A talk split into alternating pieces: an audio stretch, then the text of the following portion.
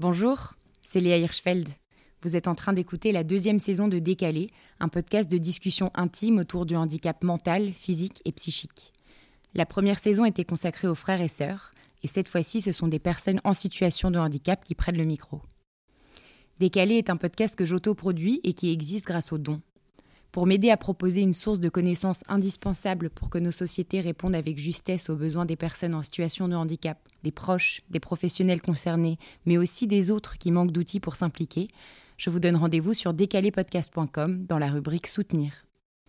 Je vous donne aussi rendez-vous sur Instagram et Facebook pour en savoir plus sur le projet, témoigner et discuter. Merci pour votre soutien. N'oubliez pas de mettre une note au podcast sur votre plateforme d'écoute. Et à très bientôt. Bonne écoute.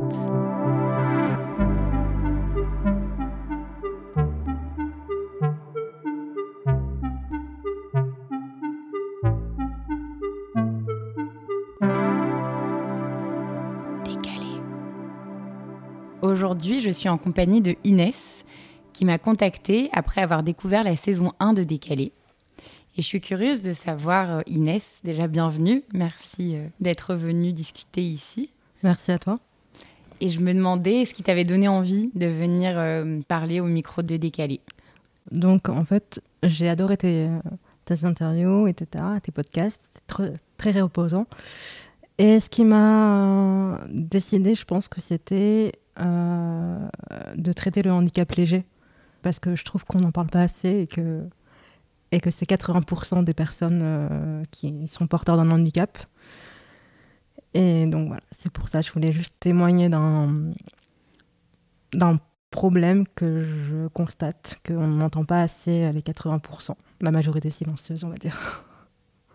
Tu trouves que en général dans les médias, on a plutôt la parole qui porte sur euh, ce qui est un peu dramatique euh, ou trop euh, le handicap fauteuil roulant ou, ou, le handicap sévère, par exemple? Oui, parce que je pense qu'en fait, le handicap, de toute façon, tout ce qui est représentatif du handicap moteur, c'est le fauteuil roulant. Il faut que ça se voit. Il faut qu'on puisse voir le matériel Euh, voilà, donc le fauteuil, que ce soit fauteuil manuel ou fauteuil électrique. Il faut qu'on sente le courage. Tu vois des amputés qui sont en fauteuil, tu vois euh, des gens qui sont paraplégiques, mais tu vois pas de, de gens qui ont, je sais pas, des doigts trop courts ou une main trop courte ou qui boitent ou qui, qui, qui ont que ça en fait. Donc euh, c'est pour ça que je trouve que c'est euh, ouais, c'est quelque chose qu'il faut critiquer et peut-être euh, dire. Donc toi, c'est un sujet qui te concerne personnellement? Ouais, Moi, je, je suis hémiplégique du côté gauche. Donc en fait, j'ai eu, eu un problème cardiaque à la naissance. Euh, mes gros vaisseaux, au lieu d'être croisés, ils étaient parallèles, donc pas de sang qui circule. Donc euh, un problème assez, assez grave. Et euh, trois semaines plus tard, on a décidé de m'opérer d'urgence, cœur ouvert et tout ce qui s'ensuit. Et pendant l'opération, il y a eu un problème au cerveau. Le cerveau a manqué d'oxygène. Et quand le cerveau a manqué d'oxygène, ça a donné une séquelle à la partie gauche, en fait, de mon, de mon corps. Donc, euh, je suis hémiplégique du côté gauche. Et je suis euh, atteinte de paralysie, paralysie cérébrale. Je, voilà, c'est ça. Au quotidien, ça se manifeste comment? Au quotidien, c'est genre, t'es mi-valide, mi-handicapé. Ça se traduit par la balance, enfin, tu vois l'image de la balance qui est super équilibrée eh ben c'est ça, tu mets un poids sur euh, le côté droit et, et c'est exactement ça en fait. C'est vraiment un déséquilibre au niveau du corps. Ça va plus affecter ma motricité que ma, que ma manière de marcher, enfin même si j'ai un boitement, euh, mais ça va plus toucher euh, la main que le pied. C'est-à-dire que la partie inférieure est, est toujours plus, plus valide que la partie supérieure. La partie supérieure, elle est complètement, complètement pas du tout valide. Donc, voilà. Est-ce que toi, c'est quelque chose qu'on t'a qu'on t'a expliqué? Alors, ce qui est assez cool, c'est qu'on que moi, je suis pratiquement née avec. À 9 mois, en fait, mes parents ont, été voir un neurologue parce qu'ils savaient pas très bien, parce qu'ils ils voyaient pas que je, enfin, ils voyaient que je marchais un peu mal, que j'arrivais, j'avais du mal à me déplacer, que la main était très très crispée. Et il a posé tout de suite le diagnostic. Votre fille est hémiplégique, elle est infirme moteur, moteur cérébral, donc l'ancien nom de la, paralysie, de la paralysie cérébrale. Et donc moi, je l'ai tout de suite, ben, genre tout de suite, c'est enclenché. À neuf mois, j'étais de prise en charge, donc on m'a pas vraiment expliqué, je l'ai juste vécu avec. On m'a juste dit l'histoire, parce que c'est l'histoire officielle. Il y a, peut-être une histoire officieuse qui est derrière. Mais euh, l'histoire officielle, je la, je la connais depuis, depuis toujours, en fait. Tu sais comment tes parents ont réagi à cette euh, nouvelle fin, euh, Mes parents ont réagi deux fois, en fait. C'est-à-dire qu'ils ont réagi à la suite du diagnostic cardiaque. Et comme tout parent euh, maghrébin, ben, ma mère a surréagi, a crié, a pleuré, etc. après, je pense que c'est forcément un peu, un peu douloureux de voir que son enfant, trois semaines après, tu pensais qu'il était, était bien, qu'il était en bonne, santé, en bonne santé, et tu le vois euh, avec des médecins, avec des tubes, etc. Et mon père a pris sur lui. On, après l'opération, il n'y a pas eu de, signe avant-coureur que j'avais un j'ai eu un problème en fait au cerveau. Euh, donc, euh, ils ont pensé à votre fille est réparée, votre fille est guérie. Euh, voilà, on la, on redonne, quoi. Et donc, au fil du temps, j'ai fait en fait une, une épilepsie. Et après, ça a été un monde qui a été qui s'est ouvert à eux, quoi. Donc, deux fois. Et toi, petite, donc, tu as été scolarisée enfin, de manière classique, quoi. Comment ça s'est passé, toi, pour la scolarisation déjà, par exemple? Alors, ça s'est bien passé jusqu'à la maternelle et après en CP, ça a été le début des problèmes euh, parce qu'il faut savoir que j'arrivais pas vraiment très bien à parler. J'avais un retard de langage et ça en suivi un retard de maturité, on va dire. Donc, euh, j'ai fait, j'ai pris le train pour le harcèlement scolaire en fait, littéralement, jusqu'à, ouais, jusqu'à très tard en fait. J'ai tellement été harcelée que je parfois je me suis dit, mais ça se trouve j'aime ça en fait. non, je, je rigole, je crois. J'ai parlé très tard et je parlais très très mal, j'articulais pas, j'avais des problèmes vraiment d'orthophonie grave. Voilà, un problème, je sais pas comment dire, mais un, de formation d'idées. Je veux trop dire tout de suite d'un coup et ça, ça trébuche dans ma bouche, on va dire. J'étais pas très apte à communiquer, donc à, ce que le monde me réceptionne, on va dire. Et ça, les, les, les maîtresses, par exemple, ou les, ou les maîtres, ils, te, ils t'accompagnaient là-dessus? Pas du tout. Genre, pas du tout. J'ai eu des, des maîtresses euh, qui m'ont aidé, qui m'ont soutenu, mais la plupart du temps, non. C'est-à-dire que j'avais. Euh, j'étais euh, ben, celle qui un peu un peu bizarre quoi genre parce que j'étais un peu dans mon monde aussi donc euh, quand tu as un barrière quand as une barrière de communication tu es un peu dans ton monde. Et ben, parfois les profs s'y mettaient quoi enfin je crois en CM1 une prof s'y est mise et, donc euh, voilà. À t'accompagner? Non pas forcément à, ah. l'inverse à m'isoler en fait. Ok. Donc euh, voilà ça ça dépendait des classes dans lesquelles je, je tombais en fait et comment ça se passait à la maison Du coup, toi, tu, vivais un peu ça toute la journée euh, à l'école et quand tu rentrais, tu avais un, interlocuteur pour te confier? Euh, Non, parce que comme toute personne harcelée euh, à l'école, t'en parles pas à tes parents, t'en parles pas à ta famille. t'as la position que tu as à l'école et la position que tu as à la famille, tu vois, donc dans ta famille plutôt. Et euh, l'interlocuteur, c'était vraiment la télévision. Donc, euh, au final, il n'y avait pas de. J'avais Je disais rien. Voilà. J'étais. Euh, j'avais ma télé, j'avais ma place. Qu'est-ce que tu entends par ma place? J'entends que. Bah, en fait, j'étais l'aînée que sur le papier. Donc, ça veut dire que ma sœur a tout de suite pris mm, par son par le fait qu'elle était mature, par le fait qu'elle était un peu plus normale, dans la norme. Elle a tout de suite pris pas l'ascendant, mais mes parents lui ont demandé beaucoup, beaucoup d'aide, en sens, genre aide ta sœur, un truc comme ça. Et ça inverse tout de suite les rapports. Donc moi, j'ai tout de suite été mise en position de, de cadette, on va dire.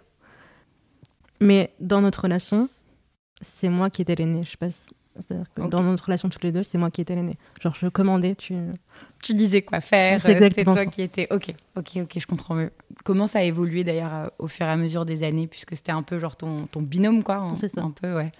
Bah en fait, le truc avec ma sœur, c'est que elle est vraiment plus normale que moi. C'est-à-dire que même si on est un peu perché dans la famille, hein, chacun a son caractère, mais moi j'exprime plus ma bizarrerie qu'elle en fait. C'est-à-dire elle est plus dans la réserve, plus dans le contrôle, dans la maîtrise, etc. Et puis ma sœur a eu un parcours beaucoup plus normal que moi en termes de scolaire, euh, relations sociales, etc. Moi j'ai vraiment mis du temps.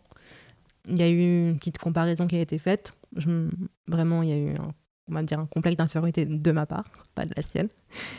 Et euh, j'ai eu beaucoup de mal avec ça. C'est-à-dire que même encore aujourd'hui, tu vois, genre, ma soeur, quand elle me parle, elle me parle de, ça, de ce qu'il faut faire, elle me conseille. Et je sais qu'elle me conseille, mais moi, j'ai toujours un pic de hum, putain, je suis pas si... Je suis pas à ça, quoi. Genre, euh, fous-moi la paix, je sais. Enfin, Mais du coup, toi tu, toi, tu penses que c'est vraiment aussi exacerbé par le fait que, que voilà, pendant des années, elle, elle t'a aidé, elle t'a accompagné sur des trucs, et du coup, t'as pas envie que ça reste euh, comme ça tout le temps? Enfin, il y, y, a un côté genre, euh, c'est bon, je me démerde, quoi ou... Euh, c'est plus, je pense, lié à ma mère qui nous a beaucoup comparé, ce qu'il ne faut pas forcément faire. Mais en même temps, ça motivait en fait. Je sais pas si tu vois ce que je veux dire.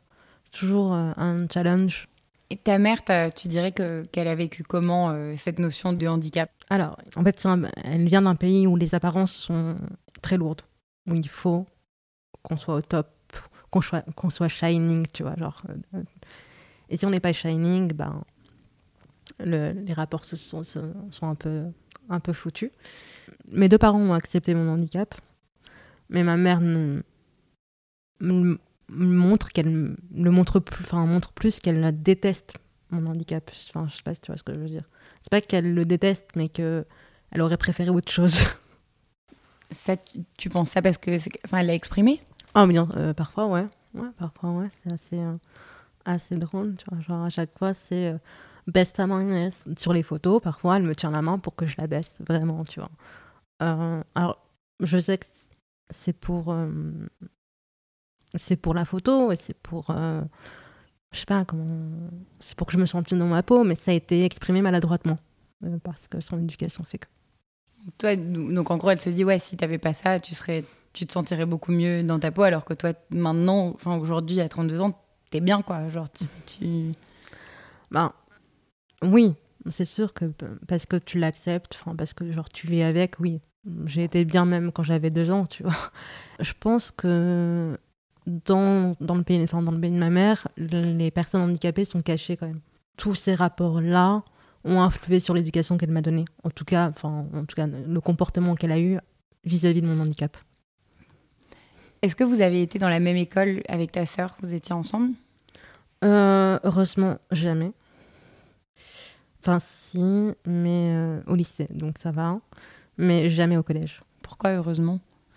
Ah, parce que enfin, j'étais vraiment connue comme la fille la plus bizarre du collège, donc euh, ça aurait peut-être eu des répercussions sur euh, sa vie, elle, quoi.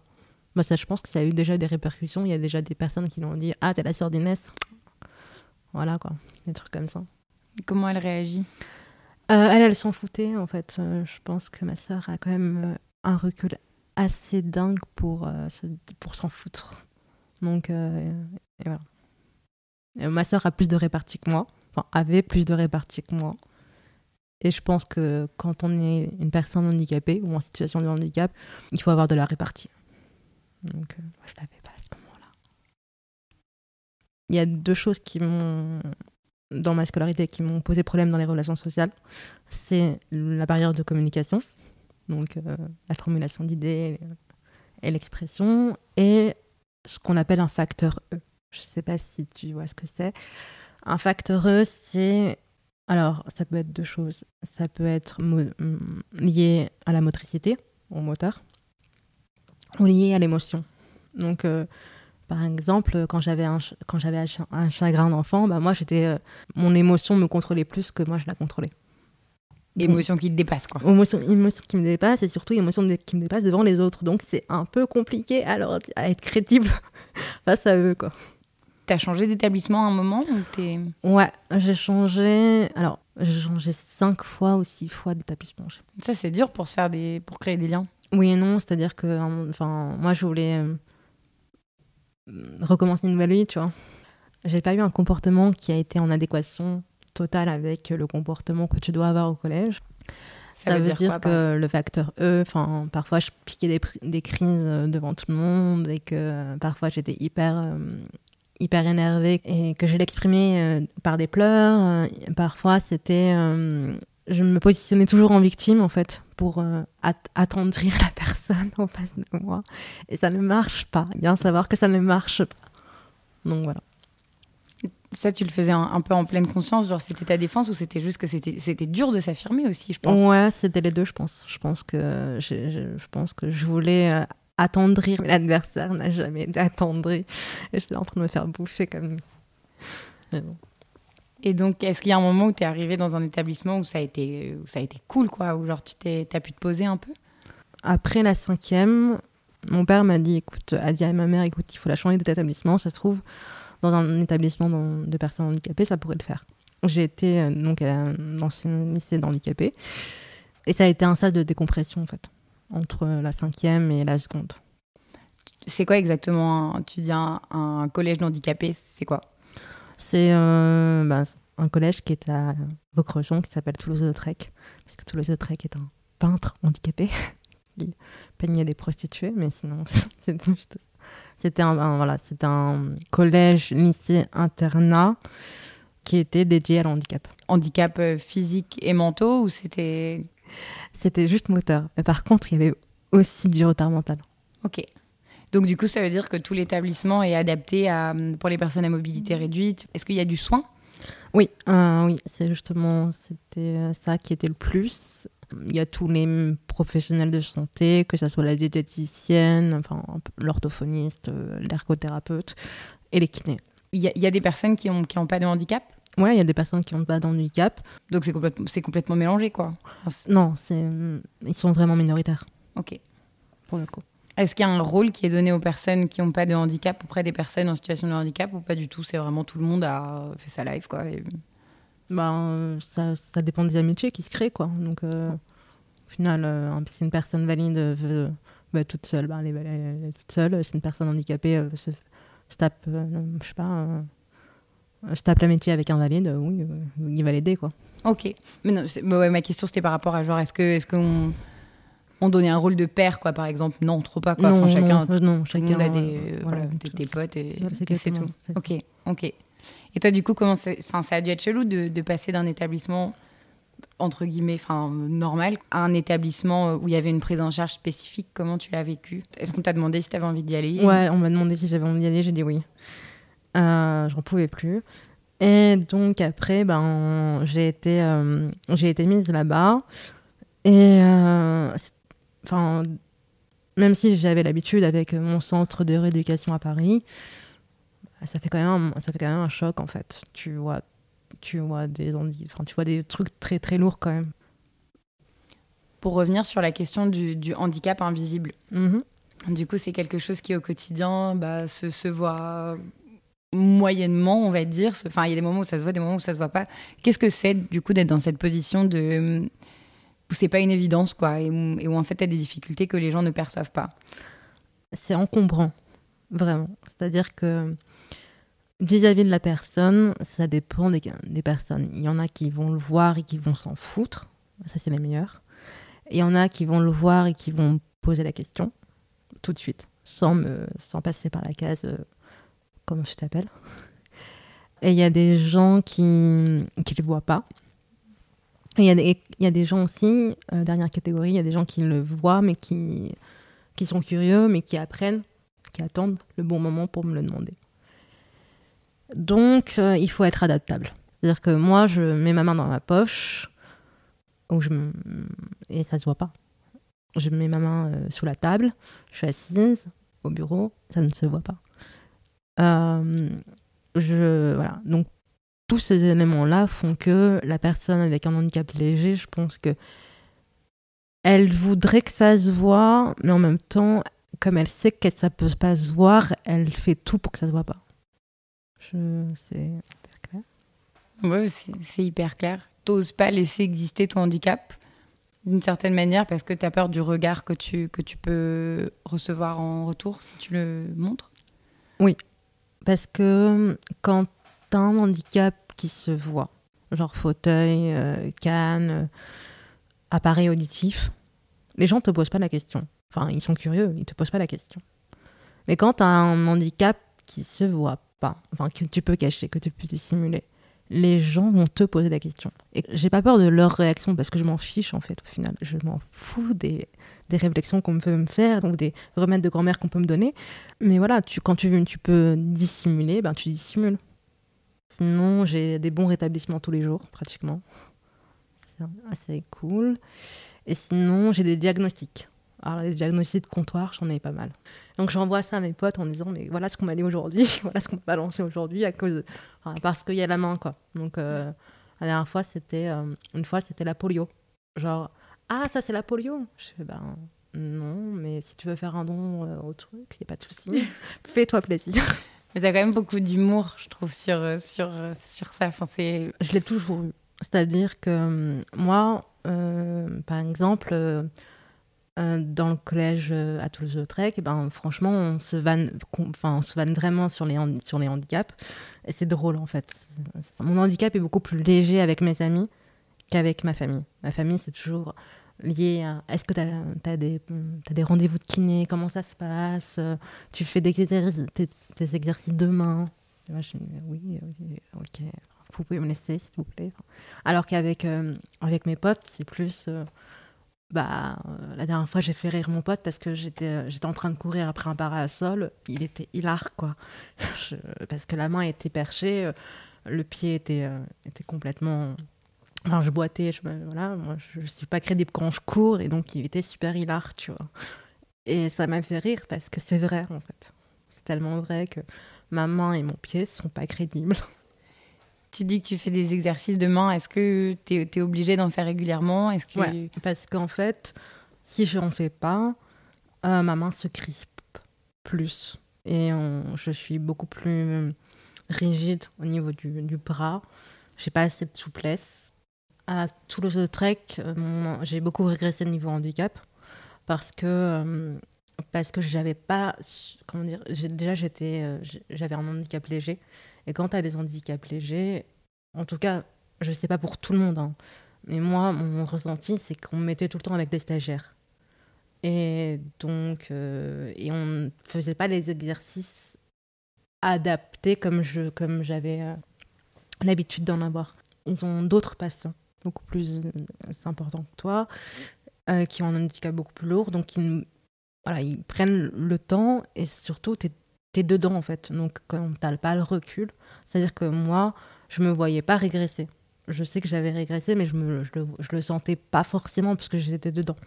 C'est mes parents qui ont vu que j'avais régressé entre le moment où, ils où je suis rentrée dedans et le moment où j'en suis sortie. Ok. Mm. Ok, ok.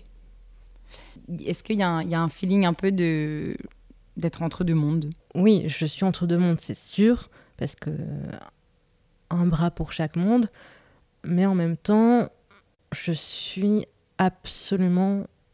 Je me sens mieux. Pour moi, je me sens mieux dans le monde valide que dans le monde handicapé. Même si. Euh, je, même si je pense que c'est important d'avoir ce petit monde-là, parce que euh, entre personnes handicapées, moi je fais de l'escrime en fauteuil. Euh, j'ai mon niveau en escrime, de en escrime en fauteuil. J'ai pas le niveau, enfin maintenant je fais je fais aussi une escrime euh, debout. J'ai pas du tout le niveau, tu vois. Pas du tout. Alors qu'en fauteuil, j'ai un niveau beaucoup plus élevé. Et euh, je pense que malgré tout, le fait d'adhérer à un monde de personnes, enfin, dans le monde du handicap, en tout cas, avoir des, des personnes qui sont handicapées aussi, te permet de, de te confier sur certains trucs que les personnes valides n'ont pas, on n'auront rien à foutre, mais seront pas pour te dire ah oui je vois, mais ça sera tout, tu vois. Donc euh, je pense que c'est important d'être, euh, d'avoir cet équilibre là, en tout cas pour moi. Mhm. Tu fais de l'escrime, tu fais d'autres sports?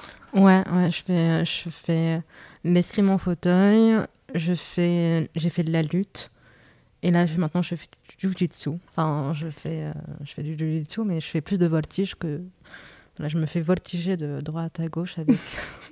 avec... Je suis sûre que tu te bats avec hargne. Ouais, ouais. Mais par exemple, tu vois, euh, pour rebondir sur, ta, sur, euh, sur, ce qu'on vient de dire, au jiu-jitsu et même à la lutte, ça sera toujours. Euh, on me prendra jamais comme adversaire euh, voulu, tu vois. On me dira jamais ah putain je veux Inès comme adversaire, genre je veux combattre contre toi. On évitera toujours de, me prendre comme adversaire. Parce que euh, parce que déjà j'ai pas forcément le le niveau mais parce que je suis débutante mais aussi parce que il faut toujours s'adapter à moi. Et en même temps je les comprends. C'est-à-dire que je sais que moi si j'avais été à leur place j'aurais pas forcément voulu avoir enfin m'adapter à à la personne. Pourquoi? Euh, parce que ça ralentit le rythme en fait je voulais rebondir sur le sur le boulot comment ça se passe? Est-ce que tu as la sensation que, que, ouais, ça a eu un impact sur, sur ton insertion pro? Ouais, complètement. Comme je te le disais tout à l'heure, c'était la barrière de communication, la barrière de langage, euh, que j'ai toujours pas réglée, on va dire. Et euh, ça, ça m'a desservi. D'ailleurs, je me suis fait virer de mon, dernier job à cause de ça, à cause du fait que je n'arrivais pas à bien à communiquer. Donc c'est vraiment toujours la question de, de formulation des mots ça, rassembler mes mots et en même temps déglutir. C'est-à-dire que je dois, je dois formuler mon idée, la transmettre à la bouche, sauf qu'en fait, la bouche est remplie de salive. Et quand la bouche est remplie de salive, tu as l'impression de trébucher sur les mots.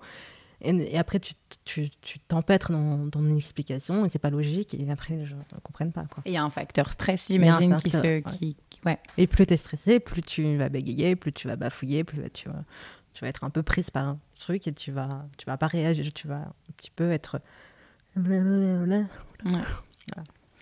et euh, ouais, ça m'a aussi. Euh, bah, la logique mathématique, je l'ai pas. Donc, euh, je me, on a arrêté un contrat à cause de ça.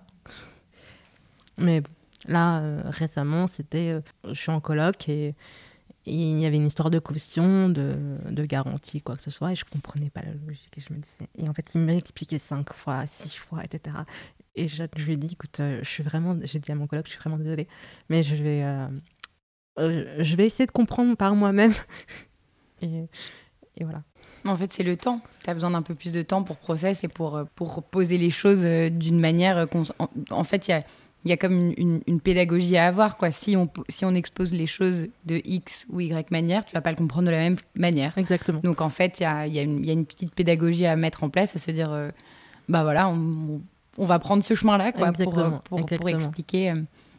Mais donc en fait, tout est accessible, quoi. Ça demande juste une, adaptation. Ouais, en fait, avec moi, le temps est ralenti un chouïa, en fait. Donc euh, tu m'expliques de cette manière, je comprendrai vraiment pas. Si tu m'expliques, si tu m'amènes à, si tu, tu connais ma compréhension, ben là, ça va être vite fait, là, je peux comprendre.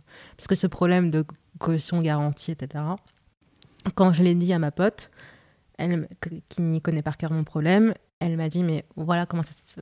Elle m'a expliqué comme moi je le comprenais. Et voilà. Donc et là, ça passe. Et là, ça passe. Ça passe crème, en fait. Mais après, les gens n'ont pas... Euh, ben, sont beaucoup plus rapides que moi et je pense que c'est la norme, en fait. Tu vois, moi, je suis un peu moins dans la norme en termes de logique, mathématiques et en termes de communication. Si on informe, par exemple, les gens avec lesquels tu travailles de, de la meilleure manière de bosser avec toi, d'un côté, c'est génial parce que vous pouvez mieux bosser ensemble, mais d'un autre côté, c'est, j'imagine que tu dois avoir un côté où tu te dis, oui, mais du coup, tout le monde est au courant que, que, que j'ai des difficultés XY et peut-être que tu n'as pas envie. Ouais, et je pense que ça aussi, ça retarde en fait le groupe. Genre, en fait, euh, appliquer ces, adaptations fait en sorte que ça retarde aussi le groupe. Et le groupe ne veut pas être retardé parce que c'est parce que c'est un rythme en fait. Et moi, je ralentis le rythme. Après, je, je comprends je comprends leur point de vue, mais je suis dans mes bottes en fait. Donc au final, ça me fait chier, ça, ça m'a fait chier que tous ces contrats-là aient arrêtés à cause de des, effets secondaires en fait. Mhm. Mais euh, voilà. Donc euh, bon, maintenant, euh, une fois, c'était une une RH qui m'a dit ah mais vous êtes handicapé, vous l'avez pas dit sur votre CV. C'est un mensonge. Ok. Qu'est-ce que tu réponds à une nana qui te, qui te dit un truc comme ça? Je réponds que je préfère le dire en face. Mais bon, après, c'est acté pour elle, quoi. C'est vraiment acté pour elle. Ou sinon, une autre fois, j'étais à, à, ça d'être engagée. Et elle remarque ma main. Donc c'était, je devais taper à la machine, je devais taper à l'ordi, elle, elle remarque ma main. Et elle prend ma main, elle la regarde et elle la caresse. Et elle m'a dit, ça vous fait mal? Ah ouais, c'est hyper, hyper particulier. En fait, elle a caressé ma main comme si c'était la tête d'un chien. et moi, je me suis dit, bon, bah, j'ai pas, moi, j'ai pas le poste, mais est-ce que tu peux lâcher ma main, s'il te plaît? J'étais ok. Sinon, ah oui, la phrase euh, qui me qui m'insupporte le plus, oh, mais si j'ai ton problème, je me suicide. Alors, ah tu vas te suicider pour une main pour une, hémiplégique, qu'est-ce que tu vas faire si tu es paraplégique? C'est quoi? C'est l'euthanasie? Enfin, On fait quoi? On se passe, se passe quoi? Donc voilà. Ouais, les gens ont des espèces de réactions un peu genre extrêmes euh, et complètement, complètement déplacées. Ouais. Est-ce que tu te retrouves face à des gens, par exemple, qui te hum, disent, euh, c'est un grand truc que les gens adorent dire, genre t'es admirable, tu te surpasses, euh, t'es un modèle. Est-ce que tu est-ce que entends ça beaucoup et comment tu le vis? Je, Oui, J'entends, je l'ai entendu. Euh, ça, euh, parce que j'en ai rien à foutre, ça me passe au-dessus. Mais en même temps, je me dis putain, mais sérieusement, vous avez que ça, vous avez que ce mot à la bouche. Euh, parce que pour moi, le courage, c'est pas, genre, t'es tellement courageuse de vivre comme ça malgré tout. Mais en fait, toi aussi, tu serais courageuse à ma place. Tu vois ce que je veux dire? Je sais que quand, pour moi, je sais pas si les autres le pensent aussi, mais pour moi, quand on dit t'es courageuse, ça met une espèce de. Toi, tu peux le faire, mais pas moi. Mais je pense que c'est lié à la peur, en fait. La peur que ça t'arrive à toi aussi, tu vois. Genre, euh, le courage, ça fait. Et l'admiration, etc., ça fait euh, comme si la personne voulait mettre une barrière entre, euh, entre sa peur du handicap et et moi, en fait, je, sais pas, enfin, je, sais pas, je traduis quelque chose qu'elle ne veut pas forcément avoir dans sa vie. Mm. En te complimentant, enfin, parce que c'est des compliments, en fait. je pense que dans la bouche d'une personne qui, te dit ça, euh, oui, c'est des compliments. Ouais, toi, tu vois ça comme, comme une espèce de. En fait, c'est comme mettre des feuilles d'or dessus, quoi. Genre, c'est, genre vouloir enjoliver quelque chose, alors que toi, c'est juste genre, oui, c'est moi, quoi. N'en faisons pas quelque chose, juste accepte-moi tel que je suis et il n'y a pas besoin de, mm. de mettre un, highlight euh, ou de mettre un shine dessus, comme, tu disais tout à l'heure. Mm. Mais par exemple, il y a une euh, blogueuse euh, estimiste qui s'appelle Lucie Carrasco, je crois, qui a fait un, un post sur Combini elle a, fait, elle a dit euh, le handicap, c'est pas plus ou moins important qu'autre chose. C'est exactement ça. Genre, à, dire t'es courageuse, ça veut dire que je sais que tu veux, enfin, que tu voudrais jamais l'être, déjà. Tu voudrais jamais être courageuse comme moi. Et en même temps, tout le monde peut le faire. Genre, tout le monde peut être courageux. Et tout le monde est courageux à sa façon. Genre, on est handicapé par plein de choses. Hein. Il y a des gens qui sont handicapés par, leur, par des tocs. Il y a des gens qui sont handicapés par par, euh, je sais pas, euh, parce qu'ils n'arrivent pas à, se relever d'une situation, eux, ils sont beaucoup plus courageux que moi. Il y a des gens qui, sont, ben, qui ont d'autres problèmes que moi et qui sont aussi, coura enfin, aussi courageux que les autres. Est-ce que du fait de ton handicap, tu as la sensation qu'il y a une charge administrative supplémentaire? Est-ce que tu as des documents à justifier? Est-ce que tu as des aides? Est-ce qu'il y a tout un, espèce de panel de choses euh, supplémentaire. Putain, mais les parents qui font l'administratif quand ils sont, quand leurs enfants sont handicapés, putain. Non, oui, complètement. L'administratif est beaucoup plus long, beaucoup plus euh, récurrent et beaucoup plus chiant à faire pour les personnes handicapées. C'est quoi l'administratif dans ce cas-là? Euh, C'est justifier son handicap auprès de la MDPH. Tous les cinq ans, je dois me justifier que mon handicap est là. Et je me dis, ouais, mais il bougera pas. Donnez-moi ma petite carte, si vous c'est exactement ça. Et parfois, c'est un, contrôle médical, c'est euh, euh, un papier administratif, donc c'est par rapport à... Tu dois en fait récupérer tout ton dossier médical dans tous les, ben, services. C'est hyper chiant. Tout est à justifier. Et c'est ça qui est chiant, c'est genre tu justifies, tu justifies, tu dis tu, tu repasses par des éléments, tu dis, bon, ça, est-ce que je l'ai fait Ça, est-ce que je l'ai fait Et ça, c'est un truc administratif en plus, tu vois. Avant, ça, c'est pas les impôts, c'est un truc administratif en plus. Après, tu as les catégories, euh, quelles sont les, les, bonnes catégories, puisque ça change à peu près tous les, tous les 5 ans, je crois. Comment ça, les catégories, c'est quoi? Ah, C'est-à-dire que, par exemple, euh, alors, moi, je l'ai fait la dernière fois, mais c'était catégorie 80%, 100%, de, enfin, à combien de pourcentage vous êtes handicapé, quoi. Et parfois, ça change. Ok. Voilà. Quand on parle par exemple d'hémiplégie, j'imagine que ça varie au, gré des personnes qui sont, qui sont hémiplégiques. Oui, il y a des personnes hémiplégiques qui sont beaucoup plus atteintes que moi parce qu'elles ont aussi le, euh, la mâchoire. Euh. et, euh, mais voilà, mais c'est juste chiant. C'est aussi pour enfin, les papiers administratifs, c'est, c'est un enfer sur Terre. quoi. Mais même aussi pour la banque, pour tout, pour un achat d'appartement, tu peux pas acheter un appartement si tu es une personne handicapée. C'est le parcours du combattant. Parce que t'es pas, pas, pour les assurances, tu n'es pas garantissable. Donc tu dois avoir un apport supplémentaire pour euh, pouvoir acheter, si tu veux être garanti par les assurances. Donc ça, c'est un problème qu'il faut régler, je pense. Ouais. Donc en gros, ouais, on te dit, enfin, t'es une personne beaucoup trop à risque. Euh, grosso modo, tu risques de nous coûter trop d'argent. Donc euh, désolé, mais loup, quoi. C'est ça. C'est ça, désolé, loup. Euh, et puis, c'est un enfer sur terre, je pense. Ah, moi, je l'ai pas encore vécu l'achat d'appartement, mais je vais bientôt le vivre et je sens que ça va me. En, en, fait, tu fais, tu fais un peu systématiquement face à des choses qui te rappellent. Alors, c'est enfin c'est pas normal, mais on est, les gens jugent en fait. Et c'est vrai que je suis dans la, société, pour le, au regard de la société, je suis toujours ramenée à maman.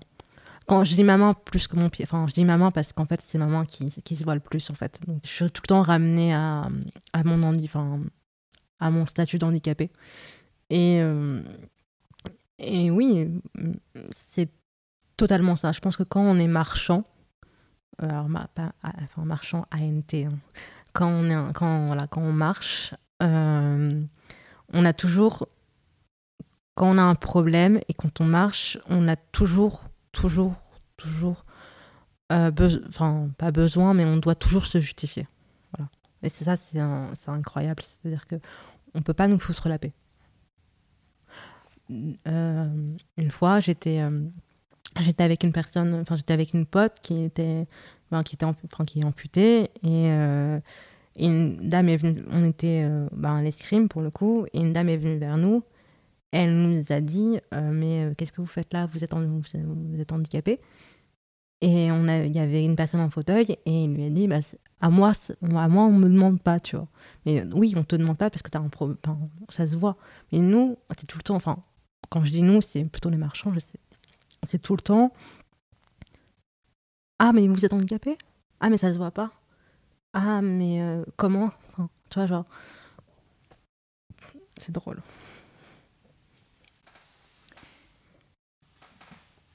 Est-ce qu'en venant ici, tu t'es dit qu'il y avait un sujet que tu avais particulièrement envie d'aborder? Ou est-ce que là, au fur et à mesure de nos discussions, tu te dis euh, faut pas qu'on oublie de parler de ça euh?